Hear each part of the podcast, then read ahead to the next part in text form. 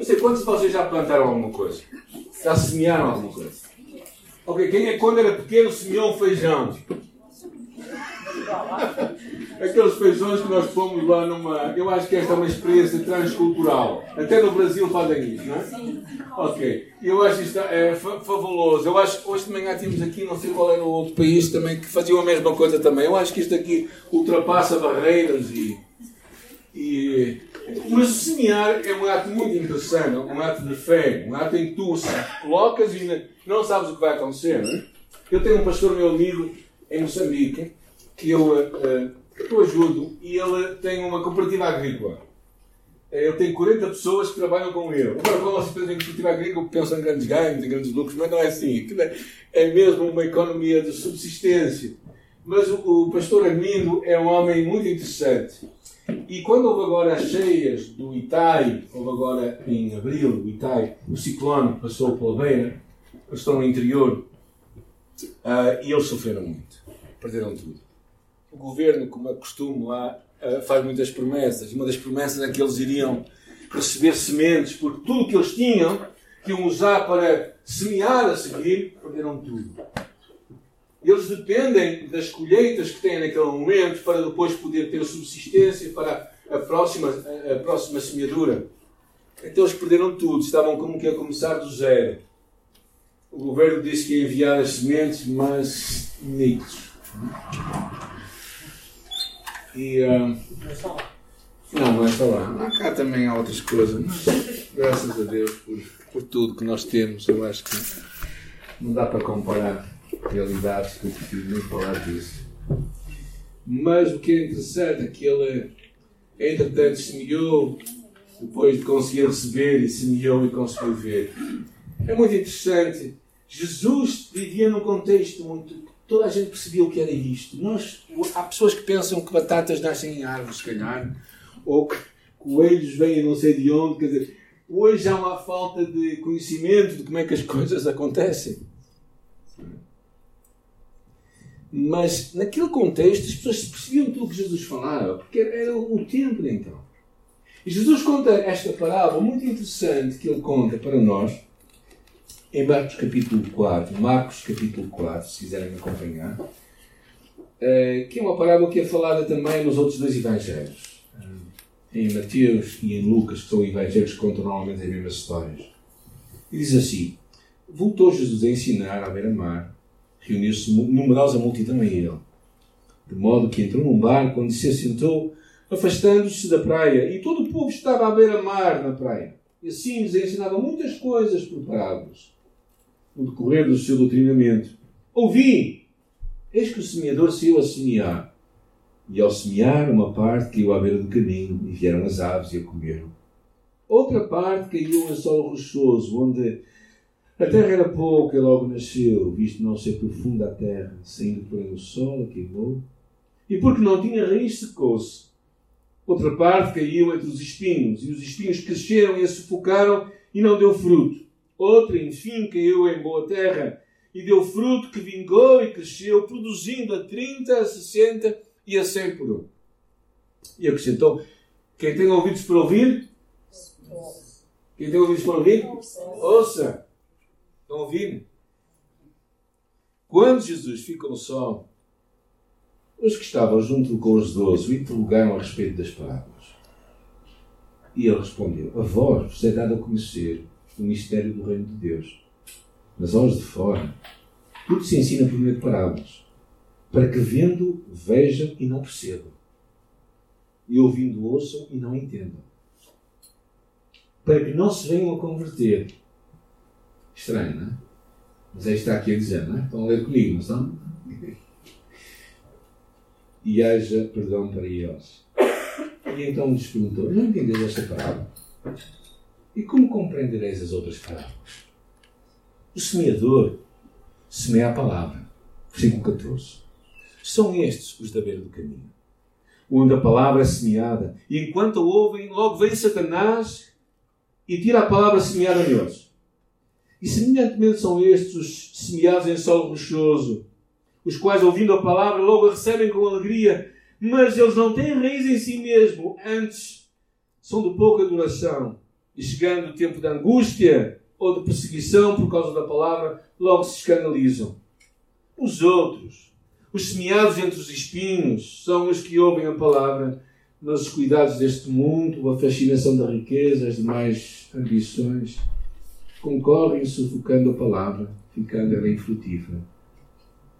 Os que foram semeados em boa terra são aqueles que ouvem a palavra e a recebem, frutificando a 30, a 60 e a 100 por um. Quem tem ouvidos para ouvir, ouça.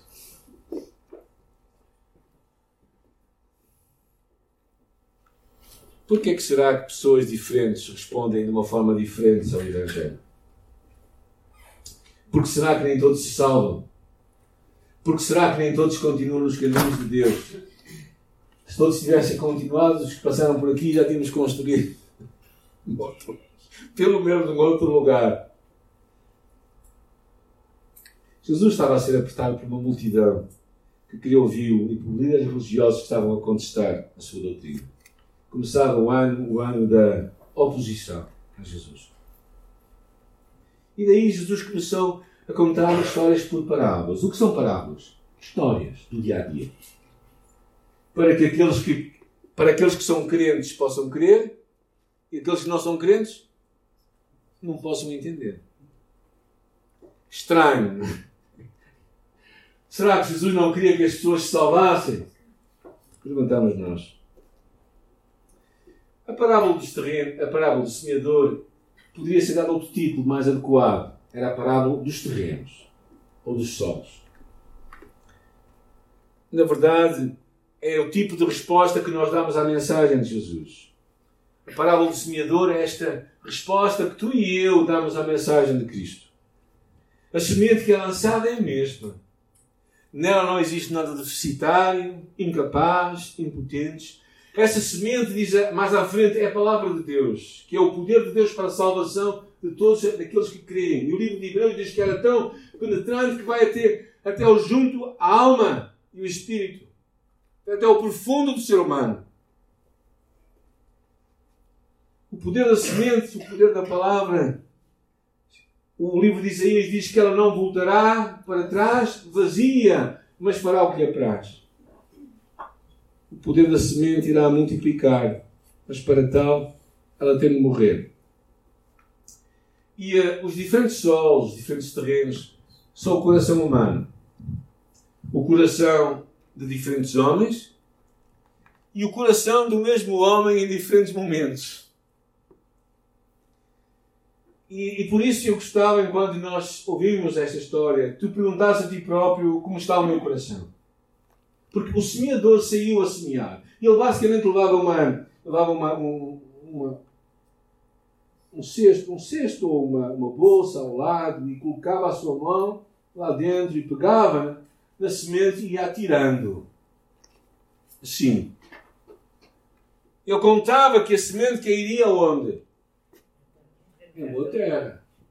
Mas encontramos que isso não acontece sempre. Na verdade, segundo esta parábola, se fôssemos matemáticos, aconteceria um quarto das vezes. Jesus não estava necessariamente a ensinar isso, mas estava a mostrar como estava o coração dos homens. E o primeiro deles é interessante, o versículo 4 diz: Ao semear, uma parte caiu à beira do caminho e vieram as aves e comeram. A semente à beira do caminho é, são aqueles que têm um solo endurecido. São estes aqueles que ouvem a 100 e saem a 300. E o que é curioso é que em vez de sermos um campo arável, afinal somos um caminho. Estranho, não é? Um caminho onde as pessoas passam, onde os animais levam a semente. Porque quem não se tornar um campo, todos os dias, a sua comunhão com Deus, vai se tornar um caminho. Deus trabalha em campos. Deus trabalha em campos. E o que torna um campo um campo é que ele é arável. É um lugar onde, onde o, o, o, o lavrador pode mexer a terra para que lance a semente para lá. E o que torna um terreno endurecido, afinal? Se tu deixas um terreno sem mexer nele, ele vai ficar endurecido. E se tu ficas entregue a ti próprio, tu vais endurecer.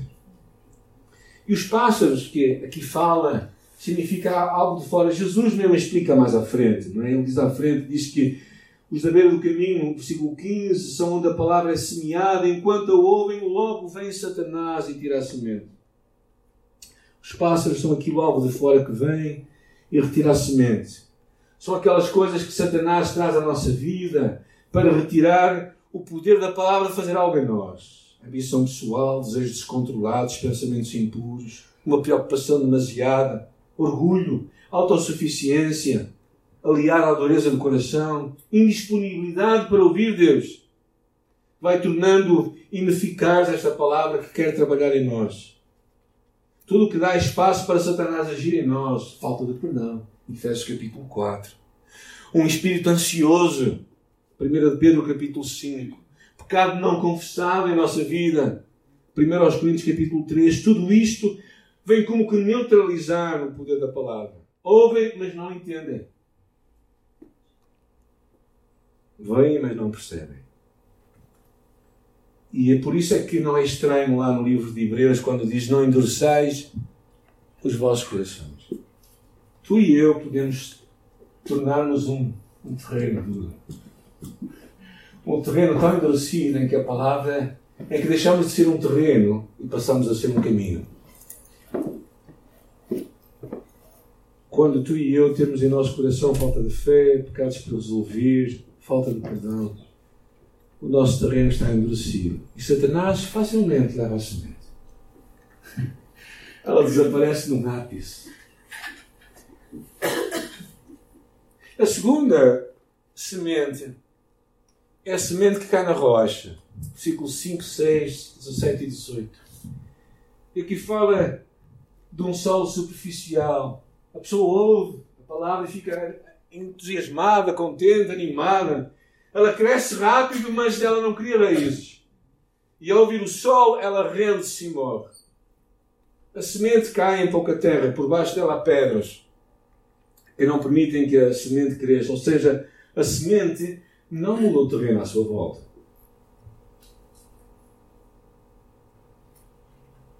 E se tu e eu, de alguma forma, não estamos atentos, é, nós podemos ser uma semente assim. Podemos ser um solo em que ouvimos, ficamos encorajados, mas rapidamente desistimos. E Jesus é muito claro aqui. É? Pessoas que e corações que se entusiasmam com a palavra. Abraçam uma decisão para seguir Jesus, mas não prosseguem muito. Num crescimento que é natural e saudável. Um bebê é bonito, mas se aos 10 anos ele for como um bebê, o que é que ele vai ser? Ser pouco agradável de tê-lo junto de vós. E há muita gente assim. Fica entusiasmada com a palavra, mas não vai longe. Pessoas que sabem, mas não praticam argumentam, mas não são transformadas. São pessoas que vivem entre dois mundos: o mundo da igreja, o mundo de Deus e o mundo do mundo. E sabem o que foi enviado para mudar, se não muda, torna-se lixo. Jesus disse: se o sal não salgar, para nada mais presta senão para ser lançado. São o que poderíamos chamar meios crentes. Têm as crenças evangélicas, sofreram uma mudança superficial, mudaram de look. Vêm à igreja, mas quando vêm os tempos difíceis, dificuldades, tribulações, logo desanimam. Pessoas que recebem com emoções, mas não estão, não estão dispostas a pagar um preço. E Jesus diz: aquele que não toma a sua cruz não pode ser meu discípulo. Aquele que não perde a sua vida por causa de mim vai. Aquele que não perde a sua vida, aquele que perde a sua vida vai ganhá-la, mas aquele que quer guardar a sua vida vai perdê-la. Jesus é tão radical. Nós, no século XXI, procuramos suavizar a sua mensagem, torná-la mais doce. Procuramos que as pessoas não se afugentem muito com um discurso demasiado radical Mas Jesus verdadeiramente era muito radical na sua mensagem. E, e, e quando Jesus fala isto, ele está a olhar para pessoas que, que têm falta de espiritualidade, que não crescem, que não avançam na sua vida. Tem uma fé, a sua raiz é do tamanho de uma formiga. Eu não sei como é que são as tuas raízes com Deus.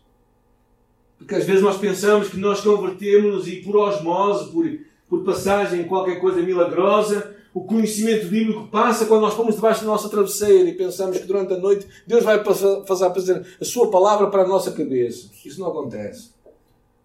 Não acontece. Ou tu a lês e estudas, ou então tu não vais avançar na tua vida. E sabes, passam-se os anos e tu que encontramos são velhos crentes, não crentes maduros. Pessoas têm muitos anos da fé, têm barba rixa, mas não têm pernas fortes. E depois Jesus fala de uma outra semente. Versículo 7. A outra que caiu junto a espinhos, os espinhos cresceram e a sufocaram e não deu fruto. E Jesus responde, explica, dizendo: Os semeados entre os espinhos são os que ouvem a palavra, mas os cuidados do mundo. Agora, vamos parar aqui. Estas três pessoas, onde é que estão? Ajudem-me lá. O que é que eles estão a fazer? Estão a ouvir o quê? Onde é que eles estarão? Possivelmente nas igrejas. Nós estamos a falar dos descrentes, dos ímpios lá fora, dos pecadores. Não estamos a falar de pessoas que estão aqui a ouvir que no fundo estão a pensar em outras coisas, estão demasiado ocupados. E aqui, o judeu espinho é aquele só, só ocupado com muitas coisas. Porquê? Porque quando a semente é colocada lá, a erva daninha cresce mais depressa. Mais mel lá atrás, o que acontece? Precisamos de 50 voluntários para tirar as ervas daninhas, não é? Ou seja, verdadeiramente é isso que acontece. A, a, a erva daninha, os espinhos crescem mais rápido do que a palavra. E os espinhos criavam raízes de 30 centímetros. Eu acho que temos algumas ervas lá atrás também tem isto. Aquelas, aquelas que se chamam de coelho, não é? as orelhas de coelho, qualquer coisa assim. Ou seja, verdadeiramente, a semente que é lançada, ela, as pessoas recebem. É interessante aqui, ele diz, os que ouvem a palavra. Mas o quê? Mas os cuidados deste mundo. Ou seja, na terra, a semente e as raízes crescem juntas. Mas a última, com mais rapidez, sufoca a semente. Quantas vezes na semana tu és fustigado com mensagens do mundo em que nós vivemos? Quantas vezes durante a semana tu, sem querer, começas a ver coisas que tu não querias ver? Ou começas a ouvir mensagens que tu não querias ouvir? É fácil. A semente dos espinhos cresce facilmente em todo lado. Mas a semente da palavra, tu tens que procurá-la. E no fundo é alguém que quer viver entre dois mundos, não é? Mas o que acontece é que assuntos espirituais e eternos tornam-se secundários. Faça algo que dizemos precisar mais. Porque será que temos tempo para tudo, menos tempo para passar tempo com Deus? Estranho. Até conseguimos ter tempo, às vezes, para ver um programa, televisão que nós gostamos, mas falta-nos tempo para ler a Bíblia. Será que nos falta tempo? Não parece. É como alguém dividido. Aquele coração não é só de Jesus. E Jesus disse que ninguém pode servir a dois Jesus. É alguém que quer ter o melhor dos dois mundos: o mundo de Deus e o mundo sem Deus. Tal como o jovem rico, possivelmente um líder religioso da sinagoga, mas que não consegue abraçar Jesus somente. E Jesus fala dos cuidados deste mundo, ou seja, das distrações deste ser. De pessoas que começam a enredar-se numa vida, a ocupar-se com tantas coisas, tantas coisas, de que de repente são tão longe de tudo e de todos.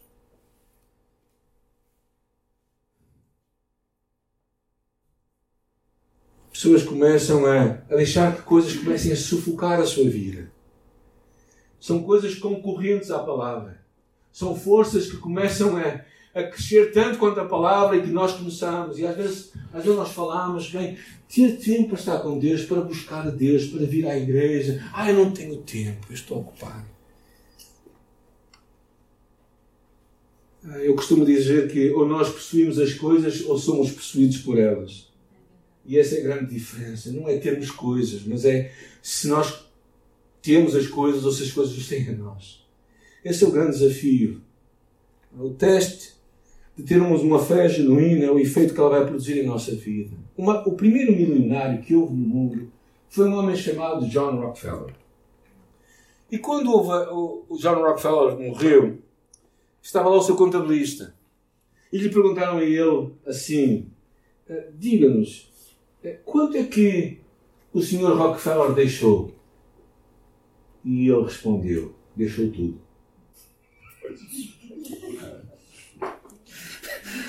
Ele está na mesma medida que eu estou daqui a uns anos. Eu vou deixar tudo. Só que antes de deixar tudo, eu já mandei algumas coisas para lá. Já fiz alguns transportes. Já depositei no meu banco celestial algumas, algumas coisas. E essa é a grande diferença. Tu e eu podemos ter. Eu não sei se Rockefeller era crente ou não. Queira Deus que sim.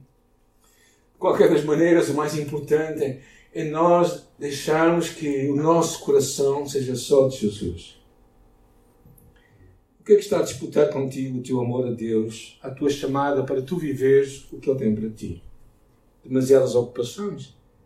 Aprenda a dizer não amor ao dinheiro ou uma preocupação excessiva, lembra-te que tudo vai ficar caro. Pessoas te desviam, escolhe com quem andas. E depois disto, eu acho que os discípulos estavam a começar a ficar meio abananados. Jesus termina a história dizendo assim: Outra, enfim. Interessante essa palavra, enfim.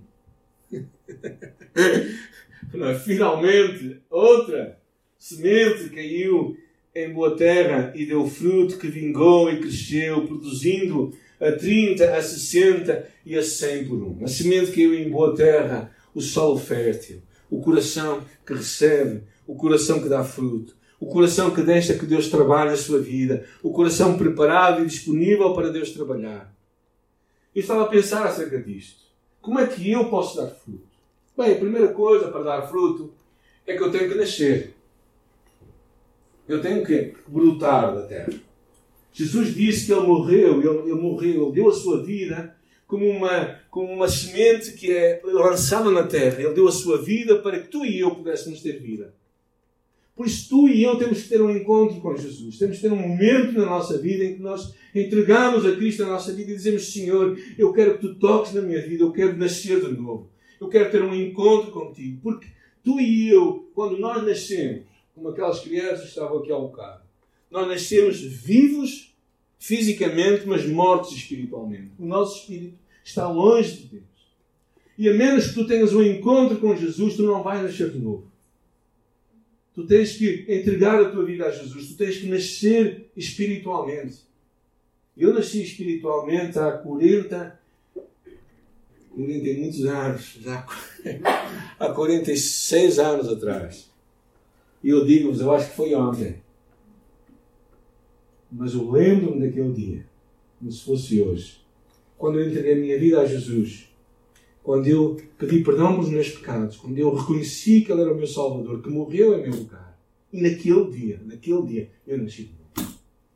E para tu dares fruto, tens que nascer primeiro. Tu tens que brotar da terra. E o fruto que a Bíblia fala é o fruto do Espírito, é o caráter de Cristo na tua vida. É, é Cristo poder mostrar-se através de ti. Quando as pessoas olham para ti, quem é que elas veem? Quando as pessoas veem a tua vida, o que é que elas testemunham? E eu fico passado. Em português é assim que se diz. Eu fico passado quando pessoas me dizem assim: Eu não convido nenhum crente para vir trabalhar na minha casa porque eu não confio neles. Eu passo com isto. Porque se nós, crentes, não conseguimos dar um bom testemunho, então é melhor irmos embora. Apanhar couros.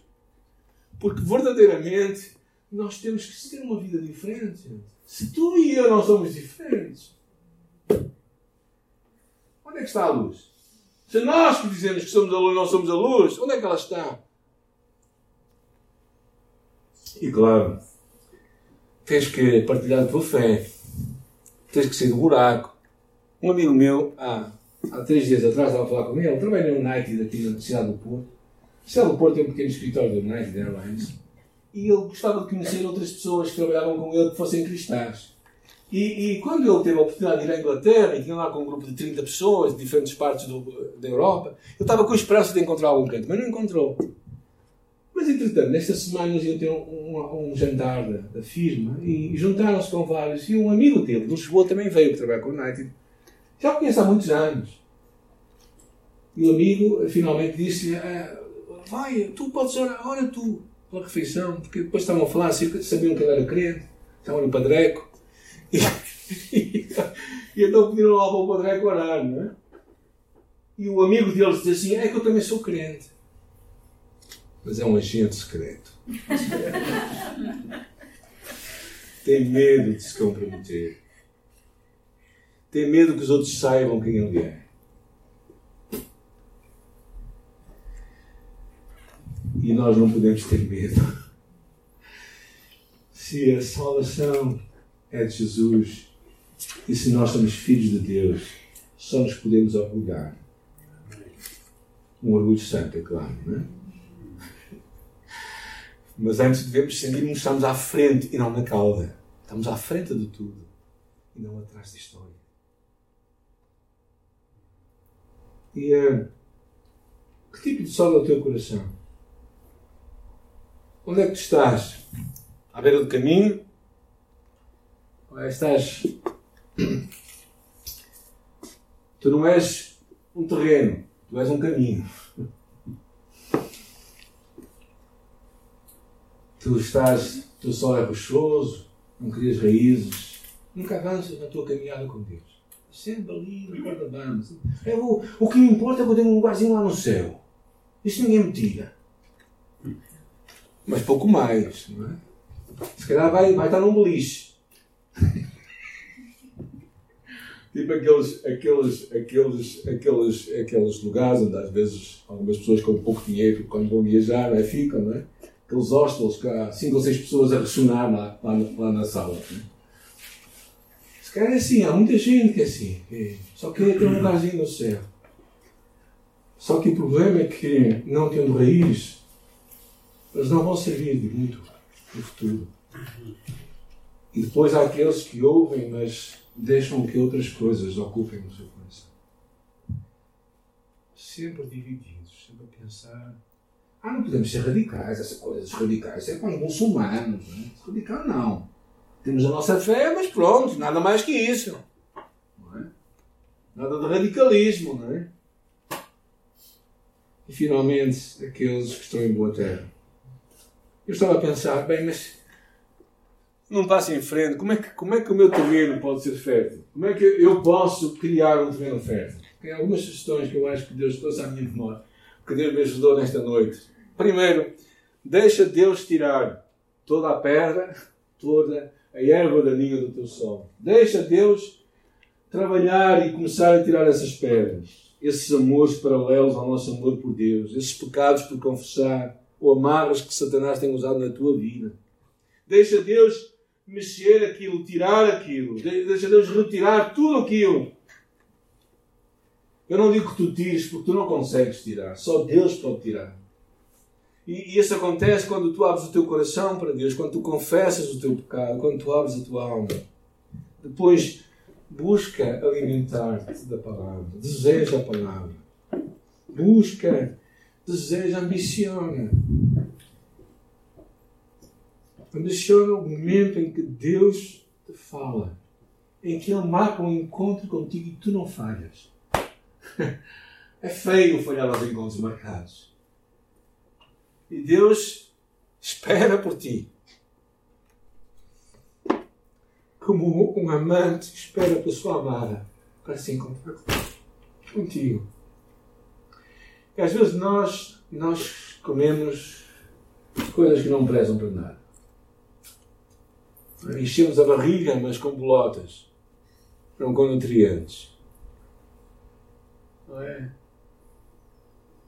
Às vezes temos aqueles, aqueles deducionais em comprimidos rápidos, não é? Então, tipo, aqueles. Bom, eu valorizo muito todo tipo de devocionais, não é? Mas às vezes há uns que tu lês tão rápido que até já te esqueceste dele, não é? Mas procura conhecer a Deus. Porque Deus quer conhecer. Isso começa a preparar o teu terreno. Isso começa a, a mostrar um terreno que vai criar alguma coisa. Não é? Porque o semeador saiu a semear e ele está à espera de quê? De fruto. Ele está à espera que alguma coisa boa aconteça. Ele não está lá a gastar o seu tempo nem o seu dinheiro. Ele está lá à espera. E Deus também está a semear na tua vida. Para quê? Para que haja fruto. E nós precisamos desejar esta palavra. É interessante, o livro de Salmos 119 diz assim: Oh, quanto eu amo a tua lei, desejo de dia e de noite. Um, um pastor, meu amigo, na altura em que houve a revolução em, em Angola, ele foi retirado. Ele, muitos saíram de lá, tiveram que fugir. Ele era missionário, missionário canadense, e ele foi levado para a prisão. E na prisão ele, ele não tinha a Bíblia. Não lhe foi permitido ter a Bíblia. Mas ele tinha a Bíblia aqui. Tudo que ele tinha decorado, tudo que ele tinha guardado. Ele lembrou, e Deus guardou aquilo na sua mente. E quando ele podia ter aquilo nas suas mãos, ele a buscou. Quando eu e o pastor Ismael visitámos Moçambique em 2005, vimos homens que partilhavam a Bíblia uns com os outros, porque não havia Bíblias para todos. Pastores. Pastores que usavam a Bíblia, um usava a segunda e a terça na quarta, e o outro usava na quinta, na sexta e no sábado. Pessoas que dividiam, rasgavam a Bíblia para partilharem entre eles. Quantas Bíblias tu tens em tua casa? Eu tenho muita, gente. Nunca as contei, graças a Deus que nunca as contei. Mas tenho muitas lá espalhadas por todo lado. Se alguém precisar de alguma, eu também posso oferecer. Mas aquelas pessoas amam a palavra. Amam. Cresce no conhecimento de Deus.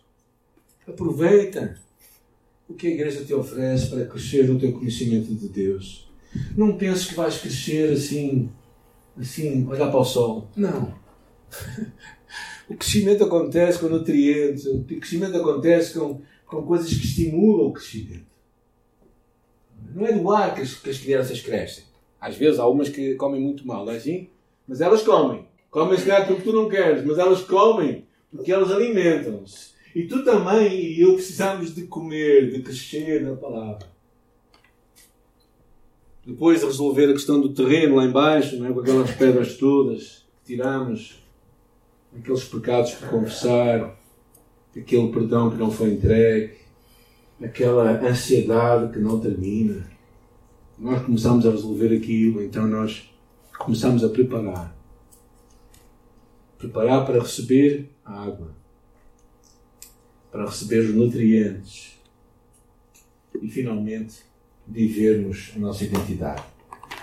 Assumimos que somos árvore, que vamos dar fruto. Somos filhos de Deus. E quando alguém olha para nós, ele consegue ver Deus. É, às vezes olham para nós e dizem assim: Eu consigo ver o teu pai. Eu lembro do teu pai como, tu, como ele era. E eu vejo que tu és igual a ele. Já dizem isso de ti, acerca da tua mãe, ou quem quer que seja, não é? Não será bom que pessoas digam isso de nós por sermos filhos de Deus? Não será bom pessoas olharem para nós e dizer assim: não, eu consigo ver Deus em ti. Eu espero que tu consigas olhar para esta parábola com os olhos de dizer assim: Deus, há tanta gente na, na igreja, mas eu quero ser o solo fértil, quero ser aquilo que vai resultar em fruto. Amém? Vamos orar. E o louvor também pode virar à frente. Senhor, nós, nesta hora, nós nos entregamos a Ti. Reconhecemos que Tu és o Senhor da Seara. Tu és aquele que tem poder para remover, para retirar, para limpar o terreno.